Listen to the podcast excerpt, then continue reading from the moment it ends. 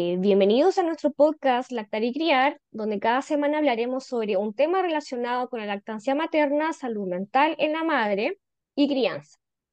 Mi nombre es Emma Ortiz, soy mamá y consejera en lactancia, y hoy en nuestro segundo capítulo tengo el placer de tener entre nosotras a Alejandra Nail Alvarado. Ella es TENS y terapeuta holística, y también es creadora de las cuentas de Instagram arroba espacio-serenarte, que es arroba un 3 espacio guion bajo serenarte, y arroba ayunien bajo Ella es facilitadora de círculos de mujeres con, conocimiento de sexualidad sagrada y ella da estos círculos en modalidad presencial y online. Hoy hablaremos sobre una disciplina muy linda, eh, como es el yoga prenatal. Bienvenida, Ale, a nuestro podcast. ¿Cómo estás? Hola, muchas gracias por invitarme y por compartir. ¿Estoy bien? Muchas, muchas gracias. Qué bueno, ¿no? Gracias a ti por, por aceptar esta invitación que fue hecha con mucho cariño, porque me encanta este tema.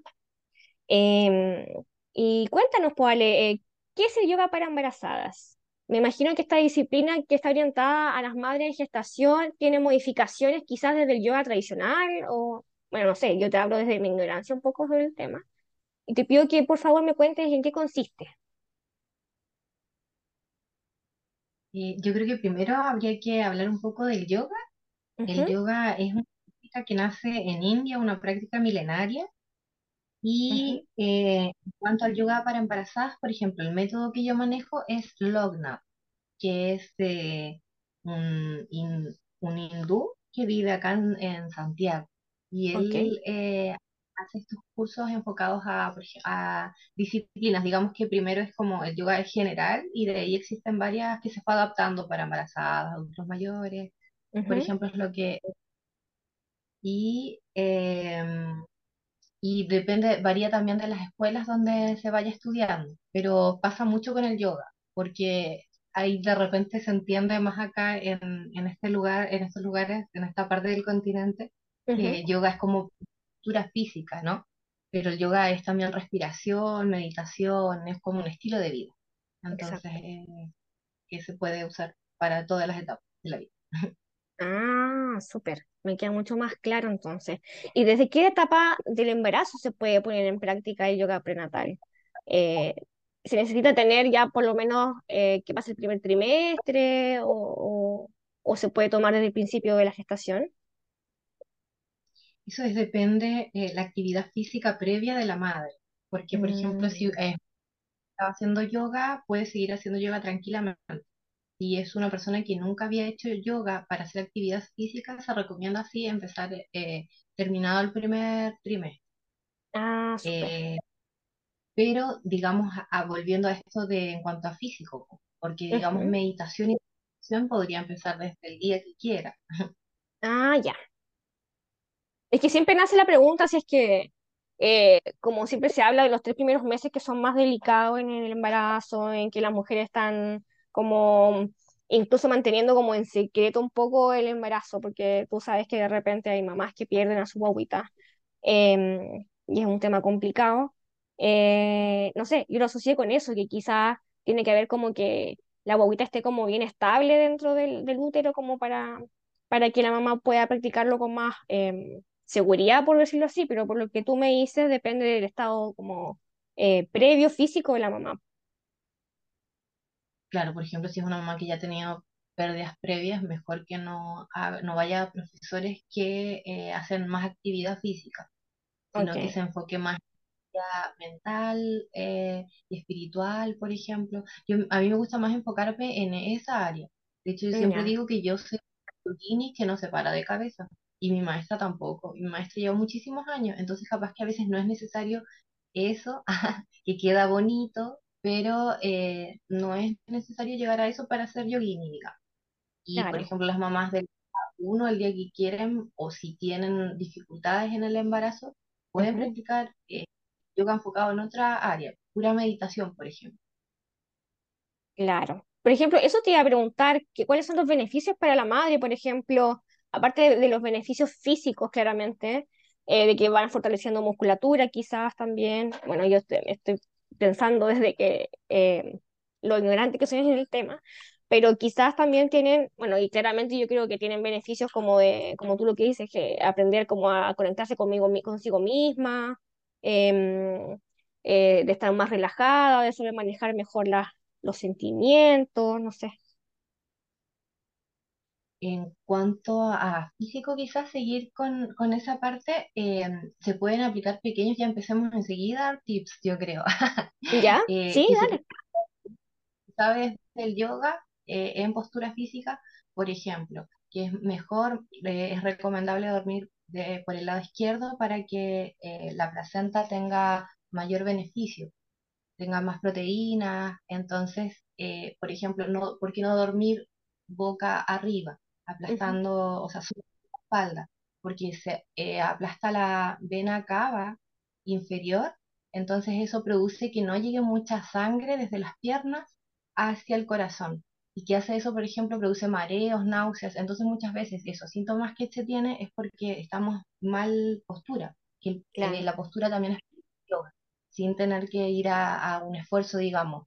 Lo que se trata de evitar, por ejemplo, me, soy media dispersa y me voy, voy yendo y viniendo, pero lo que se trata de evitar, por ejemplo, es no hacer fuerza en yoga, porque hay una parte del yoga que no puede hacer fuerza, es más eh, tema respiratorio, más de sostener en el tiempo. Eh, lo que decía este profe también, por ejemplo, que es cuando una siente que tú no estás respirando ya bien, es porque al bebé también le está faltando la respiración. Entonces, hasta subir una escalera rápido podría eh, no afectarle, pero que si tú estás viendo que cuando empiezas a respirar que te está costando, es lo mismo para el bebé. Ah, mira, Entonces, interesante. pero, por ejemplo, eh, hay mamás que son deportistas, entonces capaz que se ha visto que tienen pancita y ya tienen su bien desarrollado, digamos, al bebé dentro suyo y hacen, no sé, carreras largas o cosas así. Entonces también depende de, de las madres y de cómo estén antes, digamos, la actividad que hacían antes y, y durante. Lo que se pediría es que no, por ejemplo, ya en el segundo, en el segundo trimestre empezamos también a, a usar silla, por ejemplo eh, y Ah, al ya. último también o la rodilla, si vamos a usar posturas, por ejemplo, del héroe, o no sé, ciertas posturas que son de pie, pero que eh, tiene que estar una flexionada, es mejor hacerlo con una silla bajo de una por si te mareas, por ejemplo. O por ejemplo, también me Ah, acuerdo que la pelota, la pelota la usan mucho como uno ve videos, oye, como íbamos a hacer esta grabación, me puse a ver muy poquito para no mezclar lo que yo sé con otras cosas, pero empecé a Y cuando muestran la pelota, muestran mucho que saltan. Y es como, ¿para qué? Siempre veamos para qué hacemos lo que estamos haciendo. El saltar no te ayuda a nada, de hecho es riesgoso. Así que claro, si están escuchando a alguna profe que haga eso, también preocúpense eh, a veces no es necesario, pero yo creo que cuando tienes la teoría y la práctica, ya uno puede igual hablar un poco más. Y yo tengo teoría y práctica, entonces me gusta unir eso y hablar desde ahí. Por eso ac- acepto hablar de ciertas cosas y ciertas no. Entonces, eh, en mi parto, lo que yo aprendí, que ya me habían dicho que no tenía que rebotar, era mover las caderas hacia los costados. Y al mover las caderas hacia los costados, vas relajando los músculos. No, no te metes presión ni riesgo de que te vayas a caer. Entonces, ese es el movimiento que hay que hacer ondulado hacia los lados, si tienes la, la oportunidad de tener una pelota, para que estés segura. Son esas pelotas que usan en, disculpa, son esas pelotas que ocupan en pilates como para que las mamás se la imaginen, ¿cierto? las pelotas gr- grandotas, grandotas, Ujú. esas ayudan mucho. Para una, cuando está en el parto, a mí me sirvió muchísimo y que a veces los pasan en el hospital con esto de parto respetado. Mi hija fue antes del parto respetado, un año antes, entonces yo sufrí las violencias que se podían sufrir. Ay, qué Bueno, que, que les pasaban las pelotas y las dejaban ahí con la pelota y las mujeres así como, ¿qué hago con la pelota? Y no sabían las matronas tampoco porque no estaban capacitadas en qué tenía que hacer la mujer con la pelota, solo sabían que tenía que usar la pelota, pero úsala. Entonces es como, eso pueden hacer. Eh, yo mi experiencia es que mi hija no la sentí tanto si, digamos, yo llegué a las 8 al hospital y 8 y 16 nació ella, por estar arriba de la pelota. ¿en serio tan rápido? Y eso ayuda mucho a la dilatación. Una se dilata y no, no la sientes como te vas dilatando. Hasta que yo ya está listo, parece. Necesito y, y es como un masaje, eso, ¿ves? Entonces, y después se la cría, una la puede usar para hacerle masajes. Por ejemplo, yo he agarrado como los piecitos de la espaldita y de ahí ella a medida que va creciendo, ahora ya que es más grande no la usa porque si no la tiraría y rompería todo lo que pille. Mire, y, jugó como hasta los tres años, yo creo, por ahí cuatro que jugaba con la pelota. Y de chiquitita igual es un masaje y eso que puedes hacer. Entonces yo creo que la pelota de pilates es muy eh, para usarla una y ver ejercicios, pero que no sean de salto, chicos, que no sea de rebote, rebote, rebote. Claro. No eh, les sirve muchísimo. Súper. Y buscar eh, profesores capacitados también, pues, para porque no, hay posturas que varían eh, no embarazadas o embarazadas. Entonces, claro, de, más adelante te voy a preguntar sobre eh, la seguridad dentro de la práctica, pero ahora me quiero enfocar en, en que, me, que me menciones los principales beneficios, porque ya nos hablaste de que sirve para mm, calmar los dolores, para relajarse, pero como el beneficio como más power del, yoga prenatal, o sea, que, que, tú lo, lo, recomiendes sí o sí a ojos cerrados a las mamás para que lo practiquen. Eh, en cuanto eh, vuelvo al, físico, ayuda a que uno esté más preparada para parir eh, sin tanto. En cuanto a nivel mental, ayuda también a, las contracciones, porque no vamos a venir a mentir, yo quiero decir, no, las contracciones no duelen tanto, no sé, es, son, una está sintiendo un dolor que te estás expandiendo. Entonces, eh, la respiración, por ejemplo, y la meditación ayudan muchísimo a tenerla, cuando tú tienes la contracción, a soltar. Entonces, inhalas y sueltas, y el dolor sientes que se va, ¿cierto? Entonces, pero la idea, eh, como recuerdo que hemos aprovechado de decir por si escuchan, en marzo seguro volvemos con algún curso, pero en Ahora y Terapia hemos dicho que eh, lo mejor cuando uno empieza a hacer, si ya sabes que vas a tener un bebé, empezar a respirar antes. O si ya sabes que te pones o te da miedo ciertas situaciones, empezar a respirar antes para que cuando llegue ese momento ya estés preparada, ya conozcas la respiración. Entonces, por ejemplo, hay la respiración y eso uno puede controlar muchísimo eh, los dolores al momento del parto y también al bebé después, porque tú ya le enseñas a cómo respirar. El bebé desde el momento que está ahí en tu, en tu panza, en tu útera, ya sabe eh, ya está escuchando, de hecho, por ejemplo, es igual es lo que se dice en yoga, ellos, ellos escuchan, de repente vivimos en una generación que los niños no los, tratan como que no existieran, pero los bebés escucan de están en el útero, entonces hay que hablarles de ahí, por ejemplo, hay que cantarle mantras, hay que hablarle bonito, y luego ellos cuando nacen tienen este lugar seguro, que tú sabes que, por ejemplo, si tú utilizas el mantra OM, que no sé si lo hablaremos más adelante también, eh, si le cantas, ese bebé vuelve a su lugar seguro, aunque esté ya fuera de ti. Sí, porque igual debe ser eh, como un, choque igual para la guagua estar en un lugar tan tibiecito, tan calentito, tan, tan calmadito, a salir a este mundo con luces, con ruidos, entonces claramente les va a servir también a los niños, a los bebés. Y por ejemplo, después si con algún dolor eh, y tú le cantas el mantra, como te decía, vuelven a ese lugar, entonces se calman. Se calman ellos mismos. Yo estoy utilizando esa técnica ahora que mi hija es grande. Por suerte no, no le pasa así como, no es muy de, de caídas.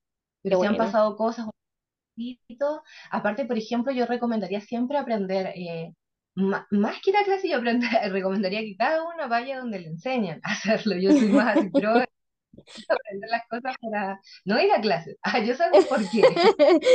Ya. En este caso, yo también invitaría a hacer Reiki, porque por ejemplo un dolor de pancita, una caída pequeña, se pueden aliviar eh, y pueden esto investigarlo.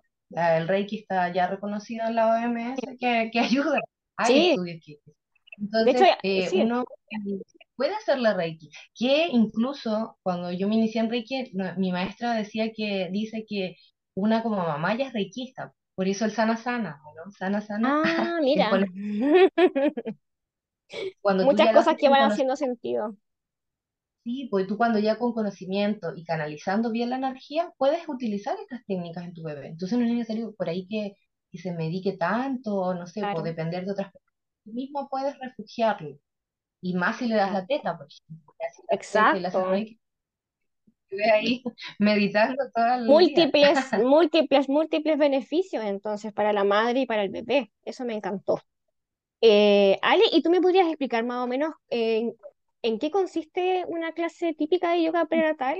Sí, eh, más o menos cómo es como la dinámica de la clase. Bueno, la estructura de las clases de yoga en sí, o todas las clases empiezan a, a conectar en, en el aquí y ahora primero, a ser presente en el lugar, luego hacer unas pequeñas trillas, que las trillas son una especie de calentamiento para que el cuerpo no empiece enseguida el Ujú, movimiento. Después sería alguna postura ya para, depende el objetivo. Uno las clases de yoga las hace con objetivo, entonces ahí habría que buscar el objetivo y hacer diferentes posturas, contraposturas eh, ya luego ir a la eh, meditación, relajación y, y es la estructura de la... Ah, súper. Y por ejemplo, pautas de seguridad. Ahora ya me enfoco en eso que te iba a preguntar, que mencioné antes, sobre si es que existen pautas de seguridad para este tipo de yoga. O sea, em, me imagino que, como por lo que tú decías, no hacer ejercicios como que hagan fuerza o, o posturas muy desafiantes, quizás, no se va a poner de cabeza la mamá, claramente, por ejemplo. Inversiones y fuerza no, no son necesarios durante el embarazo. Es más como elongación, ejercicios de relajación también. Por ejemplo, uno que, eh, que pueden buscar y que no, es, no tiene como contraindicaciones, yo creo que se puede estar haciendo eh, de manera errónea, es el tema del gato, o Ah, vaca que le dicen gato. sí, Eso es muy beneficioso. Y el tema de la pelota yo igual lo recomendaría bastante. Y eso es que en la mañana y en la noche te sientes a- en la pelota un rato. ya. Y más creo que en el embarazo me enfocaría mucho, bastante también en la meditación. Tratar, no sé, aunque sean 15 minutos, 5 minutos, si puedes buscarte el mantra OM y cantarlo, sería bueno. Para que, como te digo, tú misma en el momento del parto te apoyes en este mantra y eh, tu bebé también, ya cuando lo tengas en tus brazos también y de ahí para adelante. Y te comentaba, igual que mi hija a los tres meses dijo OM, y. Estábamos adentro y de repente de la pieza, OM, y fue como que vinimos a ver y estaba durmiendo, fue como, Oh, qué, qué lindo igual que sean como... Es que los niños son muy esponjitas, pues. Ellos absorben todo lo, lo que tú les enseñas, entonces claramente le quedó eso como muy en, en la retina o en su mente. Me imagino yo que eh, de Por ejemplo, evitar y alejarse de gente que discuta. Y si tienes que trabajar en lugares tóxicos, igual tratar de, de, pues, llegar a tu casa y meditar y sacarte la mala onda, y, porque los bebés absorben todo, todo, todo, Claro que sí. Y como ves, a los bebés hasta los siete años Ujú. eh, viven en el aura Entonces, eh, todas las enfermedades de las crías son por la mamá. Por ejemplo, si hay bebés que se resfrían mucho, ahí yo me voy, investiguen todo lo que yo digo. Es la idea. Creen o no creen en todas las cosas que yo saco de algún lugar. Yo soy una enviada del universo y que empecé muy pequeña a escuchar estas cosas. O sea, empecé muy pequeña en la iglesia y luego a los 25 ya era terapeuta holística, entonces fue como que eh, de repente digo cosas que, que no gustan mucho. pero, pero investiguen, o por ejemplo también, la, me acordé, perdón, me disperso, la relaxina, el yoga libera mucha relaxina, ¿Y la relaxina es una eso, sea, hormona? el, perdón, le hace el contra la relaxina, el embarazo produce mucha relaxina, y eso que es para que se acomode el cuerpo, para que podamos soportar el peso de un bebé y el estiramiento de un bebé y después el, el parto de un bebé. Entonces, el yoga ayuda a que no tengamos como nos ayuda a soltar la relaxina. Por eso nos duele el cuerpo, por eso nos duele la, la cintura atrás, Ah, mira, es que sobre si soy muy sincera, si soy muy Entonces, sincera, primera vez que escucho sobre la relaxina. Disculpa que te interrumpa. ¿En serio? Sí. Ah, mira, ¿es, es, Entonces, una hormona o qué cosa es? sí, sí, sí, sí. Ya, voy a investigar entonces. Perdón. No te preocupes. Acomódate nomás, esa es la idea, que estés cómoda. ¿Y cómo tú nos aconsejarías em, en qué fijarnos eh, al momento de elegir una clase de yoga prenatal? Em, no sé, en- desde, desde el lugar, desde el profesor, desde tu estado físico, desde qué es lo que quieres lograr, no sé, eh, ¿cómo se enfoca una mamá para poder elegir una clase de yoga? Yo creo que elegir al profesor o la profesora es como, como elegir al terapeuta o elegir al psicólogo, ¿no? Es como que uno tiene feeling o no tiene feeling. Una, eso, y lo otro es que si ves a algún profesor muy osado o muy osada, eh, escuchen cada persona, cada mujer su cuerpo, en verdad.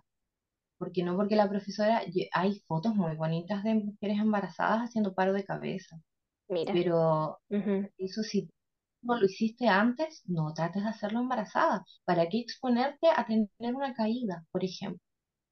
Sí, pues, Entonces, como que cada una tiene que escuchar su cuerpo y hacer, no tratar de hacer llegar a, a algo, buscar relajación y expansión en tu cuerpo, eh, pero sin llegar a un lugar donde no habías llegado, porque en esta etapa no es necesario que desafíes tu cuerpo, sino que claro, lo prepares eh, para que estés más cómodo. claro que sí. Claro que sí, pues, o sea, la idea es que estés cómodo y, y- y te sientas segura igual. Claro, y como decíamos, el yoga es un estilo de vida, entonces tú puedes elegir también ir a clases de yoga y empezar también un estilo de vida más yoica. Entonces, comer saludable, darte cuenta qué necesitas eh, aumentar, por ejemplo, ener- eh, m- m- alimentos que den más energía, voy a calcio, zinc, ácido fólico, ir viendo, ir nutriendo, digamos, eh, lo que necesitemos. Y desde ahí también el sueño, dormir bien, eh, hacer meditaciones, hacer respiraciones, conectarte con tu cuerpo, no discutir, que eso yo me acuerdo muchísimo que decía el profe, porque no, no hay que discutir, ¿para qué exponerte a situaciones que te puedan poner tensas si tienes que buscar eh, estar tranquila? Sí, pues lo Entonces eso, ideal. una vida yógica, yo, que sería lo ideal. Y, y yo recomiendo mucho esto porque a mí me ha servido con mi hija. Mi hija es muy sana, muy sana. Y por eso, si puedes aprender Reiki, si puedes aprender, aprender leer también sobre el embarazo, eh, leer sobre la lactancia, ir preparándote, cómo se va a poner tu cuerpo cuando vayas al parto para no tener miedo, porque por ejemplo hay muchas mujeres que ya van de partida diciendo, no, yo no puedo, no, el el doctor te dijo, no, es que eres estrecha o no sé que eres muy baja y ya te bloqueaste. Pero entonces tú haz lo contrario, hazte un propio mantra, que los mantras son de, de la cultura yógica, ¿o no? O, afirmaciones como le decimos acá. Repetir, mi cuerpo es poderoso, mi cuerpo, yo sé parir, yo sé parir, eh, vengo de un linaje donde todos hemos parido, ven- entonces repetirte a ti mismo. Y eso mismo es yoga, porque son mantras. ¿no? claro, Entonces, la idea. eh, en toda tu vida, agregar esto. Esa es la idea también de este podcast, que las niñas, que las mujeres que están en, en periodo de gestación se empoderen y que se informen, cosa de que cuando llegue el momento de que se enfrenten al momento del parto, vayan, vayan seguras, vayan empoderadas, vayan sabiendo sus derechos, sabiendo lo que pueden exigir, lo que ellas pueden dar, eh, que somos mujeres poderosas. Sobre todo los derechos Porque como yo te comentaba, por ejemplo, a mí, aprovechando, porque lo voy a decir yo creo siempre, eh, no me quisieron dar la placenta y ahora sí la dan. Si pueden igual eso, recuperarlo, porque ahí hay medicina también, si pueden buscar sí, medicina de placenta, existe, entonces, y ahora la pueden dar. A mí no me la quisieron dar, yo la lloré un montón, pero justo fue el año antes, me dijo, justo el año antes de lo que hiciera la ley del parto respetado. Eh, y por ejemplo, me y ustedes ahora pueden exigir que no las corten. Yo le dije a la matrona, no, ahí mismo le lloré, no me cortes, y me cortó igual. Que a mí me cachetearon, entenderme, ya había leído sí, sí. Y después este, yo la quise denunciar, pero era profe, entonces tremendo, Oye, tremendo. pero Pero ¿cómo, la misma cómo que te cachetearon? Me parece es que me insólito. decían, o sea, no es para, para quiero que no se asusten, pero eh, ahora ya no se puede hacer eso. Ahora ustedes pueden exigir aún más que esas cosas no le pasen. Por eso igual cuento mi experiencia, yo soy como desde la desde el parto antiguo, eh, todavía a, llegar ahí. Pero ahora los derechos están aún más marcados, no pueden hacerte esas cosas. Eh, si tú no quieres episotomía, no tienen por qué hacértela, y si tú quieres usar pelota, tienen que usarla, tú quieres usar parir, yo no quería parir acostada. ya había leído que eso es para qué, y era la comodidad de un francés, de un rey, de hace qué Es que sí, pues eso va en contra de la naturaleza, o sea, de la gravedad. Eh, que te dejen eh, seguir tu libertad, es ser tu cuerpo, ¿cierto? Sí. Eh, y ahora está avalado, entonces exijan todo lo que puedan exigir y vayan con conocimiento a, a parir. Solo eso. Y desde la plaza, como les decía, eso es un chakra que, que, lo eliminan como basura en el hospital. Entonces, mejor recuperemos y vemos qué, qué podamos hacer. No voy a decir acá en este, porque no quiero asustar, pero es muy poderoso. Pueden hacer muchísimas, muchísimas cosas sanadoras. No, pero más adelante vamos a hacer otras, otros capítulos en, que, en los que yo te quiero invitar claramente para que podamos hablar otros temas también. Eh, y ahí podemos profundizar más en eso, así que no hay problema. Estamos acá en un, en un espacio en que eh, somos abiertos de mente y, y, queremos dar todo, como todas las opciones que hay para las madres para que se puedan orientar eh, dentro de su maternidad. Oye, Ale, ¿te puedo pedir un favor? ¿Tú nos podrías regalar un ejercicio de respiración que les sirva a la mamá como para conectarse con, con ellas mismas, con su guaguita, em, como para hacerse una idea más o menos cómo es una clase de yoga? o algo lo más parecido posible, o, o, mm, o, si no es posible algo así, algo que tú nos puedas regalar como un ejercicio de relajación, de respiración, que podamos hacer. Em, a mí me gusta dar tips siempre. Primero me voy enseguida al parto.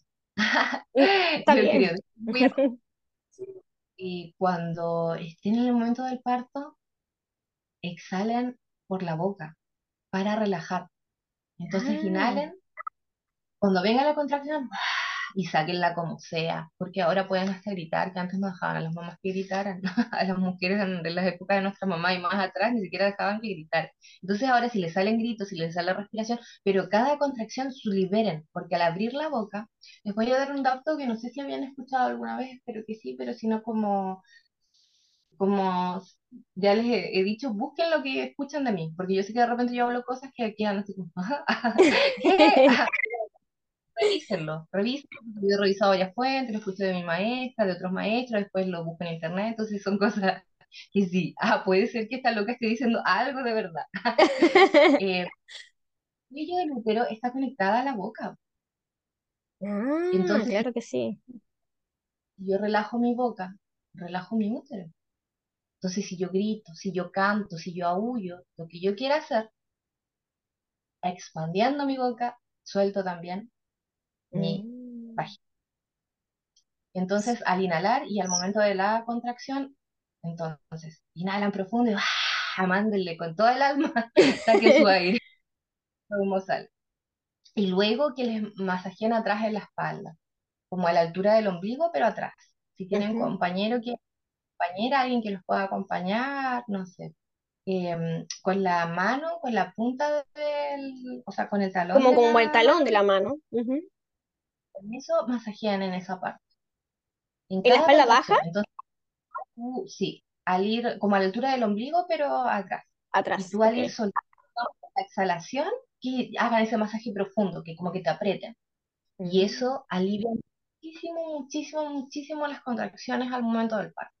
Y bueno, después ya, eh, volviendo más atrás, eh, Recordar también que el primer trimestre y el tercer trimestre, el primero porque se está acomodando y se está asentando el, feto, digamos, ¿no? Y el último es porque también eh, el cuello uterino se va poniendo más blando y delgado al ir expandiendo. Ah, Entonces, se podría hacer un poquito más pesado el segundo semestre, pero tampoco ir siempre viendo qué hacía antes yo, qué, qué me animo a hacer, qué no me voy a perder el equilibrio, por ejemplo que no me está, ya cuando ustedes empiezan a notar que la respiración les está eh, faltando, ahí también a, su bebé les está faltando. Entonces ese es el primer indicativo de que no, si tengo que subir la escalera más lento también, si tengo que salir a caminar todos los días, porque puedo salir a caminar todos los días, pero si ese caminado tiene que ser cada vez más lenta porque estoy sintiendo mi respiración distinta, entonces lo hago más lento. Y, en cuanto a respiración, si nunca han hecho ejercicio de respiración, por ejemplo, lo primero, lo primero es enfocarse en eh, hacer consciente la respiración. La respiración es algo que hacemos nosotros innatamente, pero que si le prestamos y lo hacemos consciente, podemos calmar dolores, podemos calmar estrés, podemos calmar eh, ansiedad, crisis de pánico. ¿Cuándo podemos manejar la respiración? Entonces lo importante acá es conocer nuestra respiración y ocupar toda la respiración que em, Diosito o el creador creador nos regaló. Nosotros tenemos la capacidad de respirar eh, muchísimo en nuestros pulmones. Estamos usamos solamente la respiración alta, que es clavicular. Y eso nos hace estar más enojados, excitados, exaltados. Entonces, para respirar bien hay que ocupar toda la capacidad para respirar. Y con esto, ¿qué se puede hacer? Em, para darme cuenta, ya después, por ejemplo, cuando son los meses más avanzados, la respiración se hace más corta porque no puedo mover mi diafragma bien. Sí, pues, más complejo. Eh, darme cuenta si estoy respirando bien. Voy a ver movimiento de abdomen. De hecho, después los bebés traten de que sus bebés nunca pierdan esa respiración, porque uno cuando empieza a ir al colegio, cuando empiezan a poner reglas, cuando empiezan a retar, cambias la respiración, pero uno nace respirando bien. Uno nace y se infla el abdomen. Los bebés, mírenlo, vean al bebé durmiendo, su arriba, abajo, arriba, abajo. Esa es una respiración buena. Eso de que las modelos tienen que tener la panza apretada, ya pasó de moda. Las mujeres necesitamos nuestro abdomen feliz, suelto, distendido. Claro. Eh, eso, que respiremos bien. Y ya después, eh, la idea sería, por ejemplo, no hacer, no hacer, repito, eh, retenciones de respiración, porque hay ejercicio de respiración. Y luego hay un ejercicio que se llama que es como golpear el abdomen. Esos ejercicios obviamente están prohibidos. Pero después se ah, pueden ir probando eh, alternadas que le dicen eh, respirar por una narina, luego por la otra. Sí. Eh, o solo como esto, de visualizar cómo respiro, cómo va haciendo todo el movimiento de mi cuerpo para llegar a respirar, luego exhalar. Y siempre tratar de exhalar por la nariz, porque es la, inhalar y exhalar, que es la parte del cuerpo que está preparada para esto. Por eso tenemos pelitos, para que no entre el microorganismo dentro de nuestro cuerpo. Entonces, solamente para en el momento del parto, cuando siento dolor, cuando siento angustia, cuando siento pena, sí puedo exhalar por boca, porque ahí estoy liberando. Ah, mira tú. Muy buenos tips, por Ale, te pasaste. Eh, yo quedé como muy clara y muy como con ganas de saber más, de aprender más, de ir a una clase de yoga, no para embarazada, porque no estoy en ese periodo, pero... Eh, y también el tema de la meditación, quizás podríamos hablar más adelante. Em, te quiero dar las gracias, Alejandra. No sé si quieres agregar algo más a, este tema antes de que nos comencemos a despedir. No, yo creo que volver a decir que las mujeres si se pueden conectar al estudio de, cómo está su cuerpo, los cambios que están haciendo, lo poderosas que son, lo que han hecho otras mujeres para llegar acá, eh, luego aprender un poco de, de infancia, para darnos cuenta que las crías escuchan desde que están de, de hecho, de repente los adultos dicen, no, como que no entiendan. Ellos eligieron, nosotros elegimos venir al mundo. Dicen, por ahí otra vez les voy a mandar uno que pueden buscar por internet. Eh, dicen que elegimos tres meses antes venir a la Tierra, elegimos a nuestra mamá y a nuestro papá.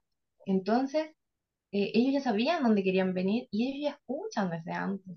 Entonces, no, no peleemos, no, no pongamos a nuestras crías en estrés si ellos vienen acá a ser seres de luz, a enseñarnos, a ser nuestros maestros. Entonces, eh, seamos amables con ellos desde el principio. Gracias, Ale, te pasaste. Me encantó este capítulo. Em, quiero pedirle a la audiencia que sigan a Alejandra en sus redes sociales, en espacio-serenarte y en, en ayunien-roof. No sé si lo dije bien, pero lo voy a dejar escrito en la descripción del capítulo. Ella es una terapeuta, pero excepcional, muy, muy cercana, muy, muy buena, muy empática. A mí me encanta y para mí ha sido un placer tenerte aquí en, este segundo capítulo del podcast Lactar y Criar, que es un proyecto que estoy lanzando con mucho cariño y eh, para ayudar a las madres a que se sientan más empoderadas y acompañadas en este proceso. Em, y nada, pues nuevamente darte las gracias invitar a, la audiencia a que nos sigan eh, por Spotify, denle a, seguir a la cuenta, denle estrellitas a la cuenta em, y que estén pendientes. También pueden activar una campanita para que no se pierdan los capítulos, que a semana a semana yo voy a estar lanzando, yo creo que los días lunes. Así que eso, vale, muchas gracias por aceptar la invitación. Te mando un abrazo súper apretado y nos vemos en otro capítulo, sí o sí.